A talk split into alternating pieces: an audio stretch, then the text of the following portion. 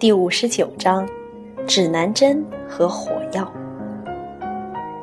就在马可·波罗回到祖国的同时，有一种魔针和一种魔法药粉开始传到欧洲，人们开始谈论这两种不可思议的东西。有些人说，这些东西是马可·波罗从中国带回来的。我们现在知道。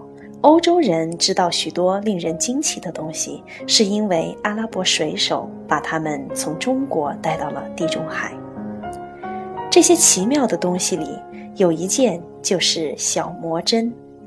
如果把这种小魔针放在一根稻草上，或者把它的中间部分托住，不管怎么用力转，它都会永远指向北方。把这样的针装进一个小盒子里。就成了指南针。你也许无法想象，这么一个小东西竟然会这么神奇。但不管你相不相信，它真的帮助人们发现了新的世界。你曾经玩过这样的游戏吧？把一个小朋友的眼睛蒙上，让他在屋子的中央转几圈，然后要他往前走。必须朝着门窗或者房间的某个方向。你知道，一个人在转了几圈之后，就不可能清楚地辨别方向了。一个人认为自己在往目标方向走，而实际上却是在往相反的方向走，这是多么滑稽的事情啊！其实，在海上航行的水手跟双眼被蒙上的孩子有点相似。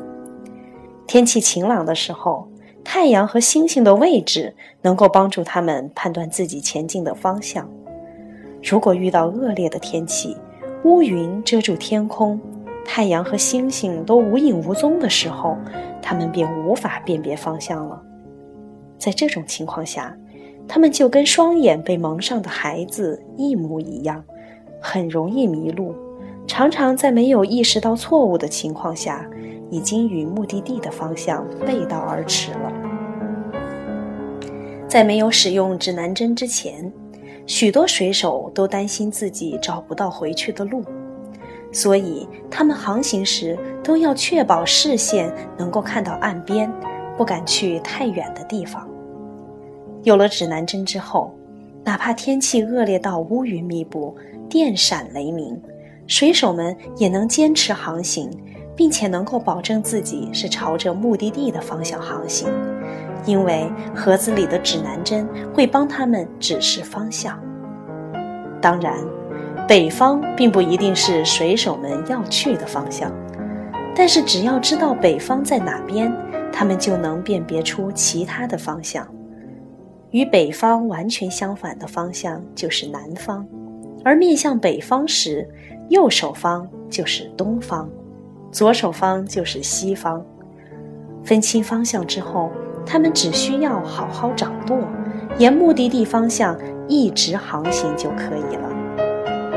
但是水手们刚开始听说指南针的时候，都不敢使用它，因为他们害怕这种带有魔法的小针会为他们招来厄运。水手们一般都有迷信思想，他们心存疑虑。认为，如果把指南针带上船，他们的船就会沾上魔咒，发生不幸的事情。另一种有魔法的是魔法药粉，其实啊，他们所谓的魔法药粉就是火药。许多人认为，有关火药的知识也是被阿拉伯人传到欧洲的，虽然这些知识也被马可·波罗传播过。无论谁是火药知识的传播者，我们可以确定的是，最先发明火药的是中国人。他们发现把某些东西放在一起就可以引起爆炸。但是在火药诞生很久以后，才出现了枪炮这类拥有巨大破坏力的武器。事实上，在火药知识传入欧洲一百多年以后。欧洲的弓箭才彻底被枪炮取代，此后，枪炮变成了作战的主要武器，出现在欧洲的战场上。